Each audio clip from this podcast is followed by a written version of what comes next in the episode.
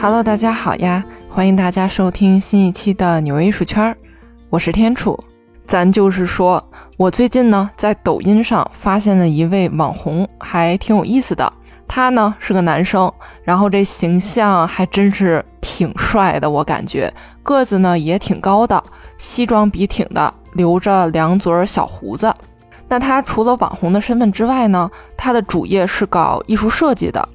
哎，这也是我为什么关注他的原因之一哈。但可能的确是人家比较火哈。那么包括给一些品牌设计 logo 什么的呢，已经算是小 case 了。他呢还给这个银泰百货呀，还是什么 SKP 来着，去设计过橱窗。那当然了，包括舞台剧的设计啊，时装首饰合作款等等。哦，对了，就连咱这迪士尼也都找到他一起去合拍动画片儿。那当然了哈，这位网红还特别喜欢跟其他网红去联动。当然了，也包括偶尔客串个电视剧，上个综艺节目。那自己呢，自导自演个小片子之类的。外加他还养了一只食蚁兽，经常带着它大马路上溜达。那自然而然也被人围观哈。反正总而言之吧，这啥事儿都有他一份儿，而且说白了哈，我这并没有 diss 他的意思，因为他的带货能力真的还是蛮强的。大家是不是现在特别想知道这位新晋网红到底是谁？其实呢，我这个完全是虚构的哈，这个人目前在网络上可能根本就是不存在的，但是他呢，也并非是一个虚构的人物，而是几乎在八十年前。便已经玩转了我上面所说的所有，他呢就是大名鼎鼎的超现实主义艺术家萨尔瓦多·达利。那其实我为什么突然会讲到达利呢？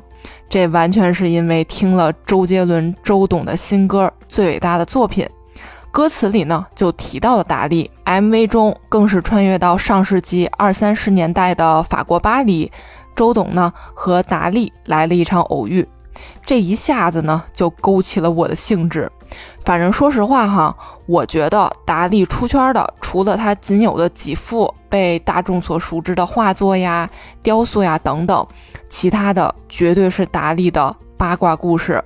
那今天呢，咱们就不再着重去讲达利的那些世界名作了，就比如说哈，放在纽约现代艺术博物馆 MoMA 里的那幅融化的钟表《记忆的永恒》。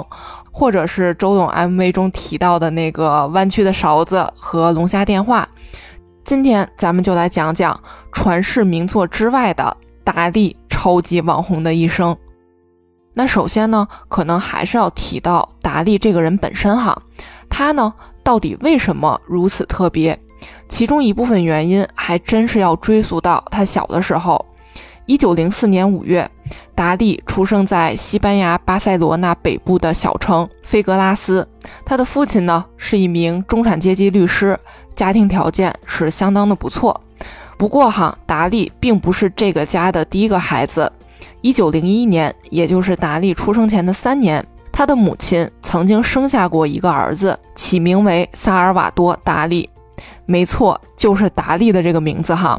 呃，大家千万别被绕晕了哈，此达利非彼达利。总而言之，可惜的是，这个大儿子达利呢，在二十二个月大的时候就死于胃肠炎。此时，他的母亲已经怀上了第二个孩子，也就是咱们现在所知道的达利。于是，在达利出生之后，那么这小孩的样貌啊什么的也都跟哥哥很像。那达利的父母就坚信。达利是大儿子的转世，于是就把哥哥的名字原封不动地安在了达利的身上，基本上就是达利就是哥哥的转世。最可怕的是，达利五岁的时候，他的父母将他带到哥哥的坟墓前，就告诉他说：“哎，你看，这是你同名的哥哥，因为爸爸妈妈相信你就是你哥哥的转世。”这换作是哪个五岁小孩哈，他肯定都没有办法理解说，哎，这其中到底是怎么一回事儿。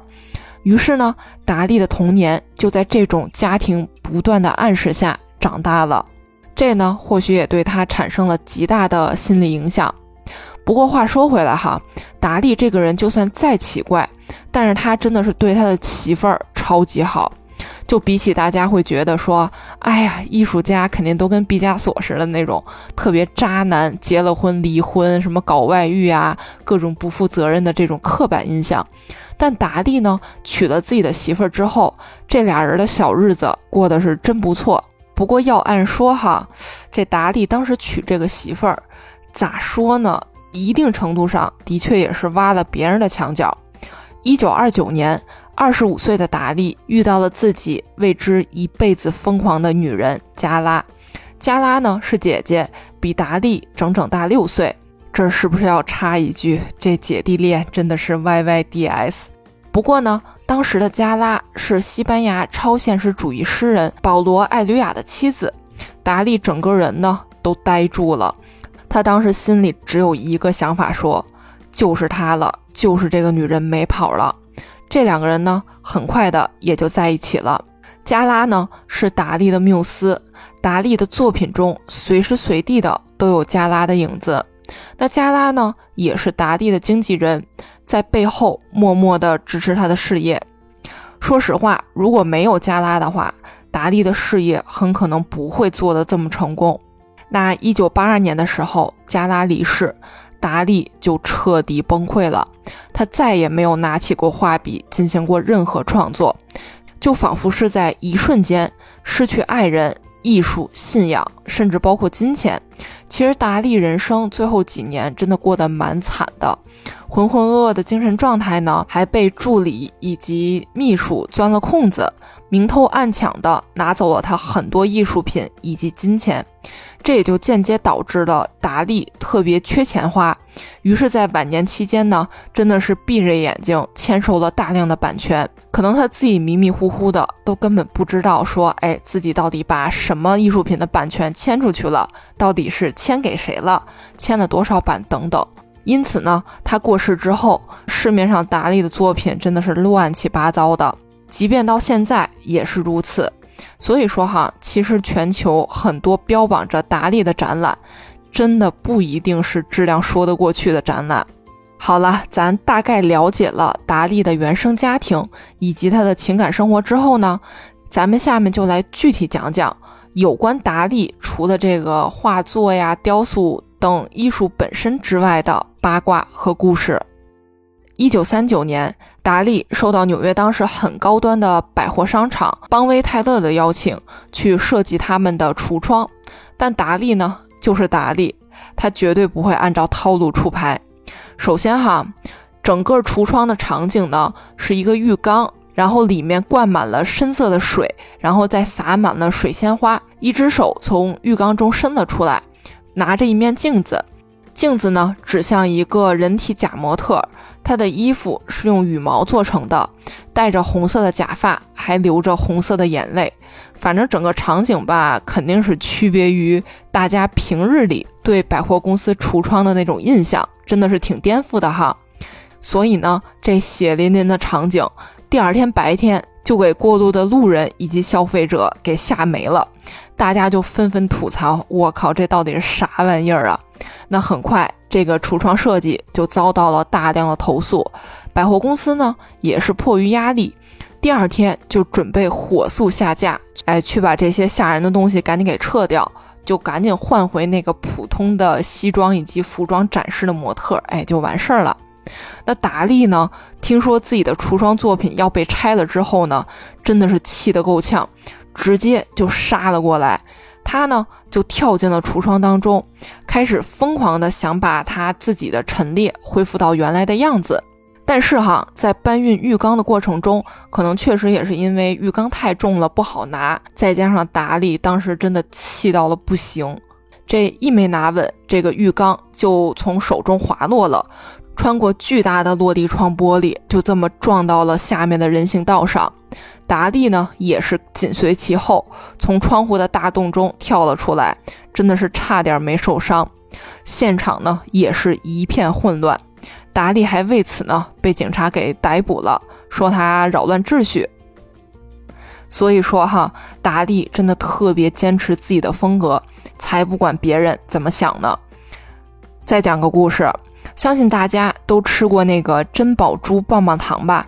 这个绝对是陪伴多少代人的儿时回忆。我记得我小时候，这个棒棒糖它其实属于进口货，真的是卖的挺贵的。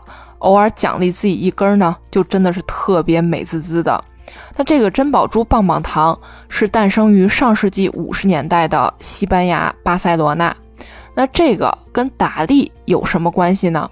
这关系还真挺大的。上世纪七十年代的时候。珍宝珠棒棒糖的创始人为了让珍宝珠更具有艺术气质和国际品味，于是呢就邀请到了本国的艺术家，也就是达利，重新为其设计 logo。那达利呢也特别有想法，他就把珍宝珠的英文名字放在一朵鲜艳的雏菊的形状当中，也就是咱们现在所看到的这个 logo 是差不多的。而且达利身为设计师哈。他设计完了之后，还贴心的给出了自己的建议。这棒棒糖的 logo 哈，你们就别把它放在棒棒糖的侧面了，你们直接放在顶部。这样的话呢，摆在商场进行售卖的时候，这一眼望过去全都是整整齐齐的 logo，并不会被遮挡住，这样才有这种 marketing 的效果嘛。于是哈，这个 logo 就一直被沿用至今。这其实我是完全没有想到的哈。这个达利设计我从小就吃的棒棒糖的 logo，这个这事儿可能是我从来没有想到过的，这也可能是我小时候跟艺术家最梦幻的一次近距离接触吧。毕竟谁又能想到这个棒棒糖的 logo 竟然是世界级的艺术大师设计的？其实咱们如果对比一下哈，现在作品能走进世界级的美术馆和博物馆中展出的艺术家呢，大部分都是兢兢业业、低调搞学术的。再不然哈，这随着社会的发展也有一些变化。如果你在商业艺术中摸爬滚打、疯狂画画、疯狂卖卖卖，这样的话呢，你也是有可能进入到这个美术馆和博物馆当中进行展示的哈。那即便是村上隆和杰夫昆斯，他们可能都不会说像达利这样如此热爱用自己这个人疯狂的进行自我展示。那么这个达利呢，真的是具备了现在网红所有的那种标签，就是特别爱出名，并且特别爱搞钱。就比如说哈，他真的是会为各种品牌去拍广告，去上电视。这哪里是艺术家呀？这真的就是网红或者是 idol。就比如说哈，成立于上世纪二十年代的法国糖果家族企业浪凡，就曾在一九七零年的时候邀请达利拍了一则巧克力的广告。达利呢，向镜头展示了巧克力之后，夸张的把它送入嘴中嚼了起来，两撮小胡子简直就是点睛之笔，仿佛是好吃的，连胡子都立起来了。然后呢，达利就惊呼道：“我为浪凡巧克力而疯狂。”然而，就这么短短十五秒的广告带来的效应也是巨大的。巅峰时期，也就是这个时期，这个巧克力品牌占据了法国巧克力市场百分之六到百分之八的营业份额。圣诞节期间，这个数字更是达到了百分之二十多。甚至哈，达利还接过快速急救胃酸过多的这个泡腾片的广告，以及白兰地酒水的广告。达利绝对是艺术圈中接广告接到手软的那一位。你要说其他艺术家，我还真想不出来有什么能像达利一样这么疯狂的去接大众类商品的广告的。当然了哈。达利也算得上是跨界搞联名创作的鼻祖之一了。早在六十年前，达利就已经和迪士尼勾搭上了，共同合作了一部充满超现实主义色彩的动画片。只不过这个动画片呢，在达利在世的时候，并没有成功的问世。整个的创作过程跨越了六十年之久。纽约艺术圈的迪士尼特辑中呢，也仔细的讲过这个故事。感兴趣的小伙伴们可以回听一下，给大家指个路，是在第一百一十三期节目中。那达利在彻底放飞自我之后，也开始搞起了行为艺术。一九五五年十二月的某一天，达利受邀前往法国巴黎的索邦大学进行演讲。然而，不按套路出牌的达利，用五百公斤的花椰菜装满了一辆白色的劳斯莱斯幻影，然后将它从西班牙开到了巴黎。他的演讲主题是：哎呀，真的太抱歉了，大家太复杂了，我也是没记住。反正呢，就是研究一个比较复杂的理论哈。然后后来他解释到说，为啥会对这种特殊的、跟咱们平常吃的花椰菜不太一样的罗马花椰菜情有独钟。他就说呢，这个罗马花椰菜所呈现出来的图案是黄金螺旋形的。这个黄金螺旋形呢，是一种对数螺旋。这个花椰菜的小花呢，以花球中心为对称轴，螺旋的排列开。反正看起来呢，确实有那么点感觉。不过我也没有见过这种罗马花椰菜哈，这的确跟咱们平时吃的花椰菜它不太一样。达利呢，就深深的被这种构图所吸引了。不过哈，有关这一段故事的具体记载，真的是查证不了。并且哈也没有这个劳斯莱斯幻影载着花椰菜的照片作为证据，所以许多人都陷入了一种这事儿是真实存在过的吗？这种疑问当中。不过按我说哈，不管有没有发生过，这事儿的确像是达利能做出来的疯狂举动。讲到这个行为哈，我又突然想起了达利和另外一位艺术家的故事，就是小野洋子。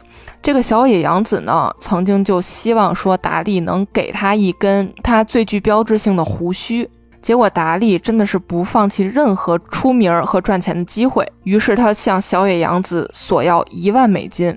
不过小野洋子呢，真的是狠狠心买下来了。不过达利呢，也比较不厚道，也没有按套路出牌，他给小野洋子的并不是自己的真的胡须，而是假的。这个故事呢，也是被广为流传的，真的是又出了名儿，又博了眼球，又把一万美金轻松的赚到了。所以咱聊了这么多八卦，达利他到底有多全能？他身上的标签到底有多少？其实真不是我尬吹哈，给大家讲一个一九五七年的真实故事。美国上世纪五十年代很有名的一档电视节目《名人猜猜猜》，What is my line？节目形式呢，超级简单。就是节目中有四位嘉宾组成的小组，然后把他们的眼睛蒙住之后呢，去邀请另一位嘉宾出场，然后这四人小组通过轮流提问，提出那些只能用 yes or no 回答的问题呢，去猜这位嘉宾是什么职业，到底是谁。其实很好猜，首先呢，你就不用猜男女，因为通过回答的声音，你大概率就能辨别他的性别。然后嘛，就是问专业啊，演没演过戏啊，出没出过书啊，等等，就是慢慢的通过一个一个问题去缩小嘉宾的这个范围。那主持人呢，就负责控场，以及帮助这些蒙眼的四人小组去把控一些可能具有误导性的问题，去指引他们。那一九五七年的时候，达利就受邀上了这档节目。当然了，这个节目首先会给出一个关键词。达利的关键词呢，就是 artist 艺术家。结果猜嘉宾的这个四人小组磨叽了半天，问了一大堆问题，就比如说啊，你是不是用画笔去画画的艺术家呀？你是不是进行过行为表演艺术呀？你有没有上过电视啊？你有没有当过电影的男主角啊？你有没有出过书籍画册呀？你有没有上过报纸的头版头条啊？等等之类的问题哈。达利的答案一律都是 yes，导致这个蒙眼四人组全程懵逼，内心想法就是你这啥都 yes，那你啥都会呀？你啥都掺和一脚呀？你这到底是啥人啊？完全猜不到。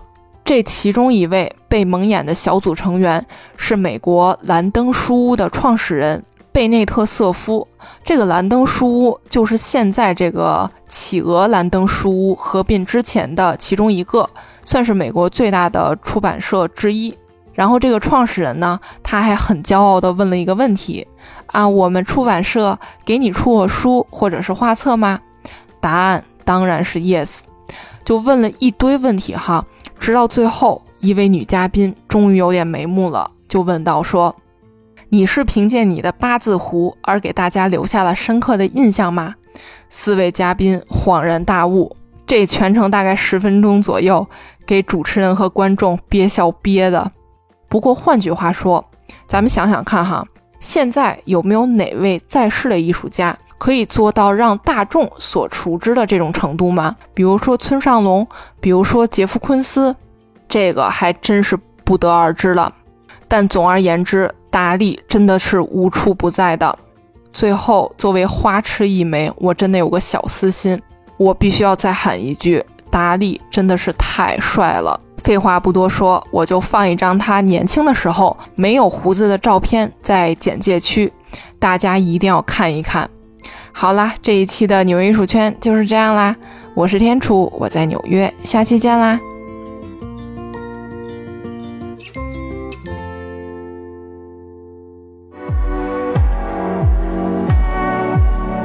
我爱纽约这座城市，它满足了我对艺术的所有幻想。希望你也会和我一样爱上它。这里是纽约艺术圈，我是天楚，我在纽约。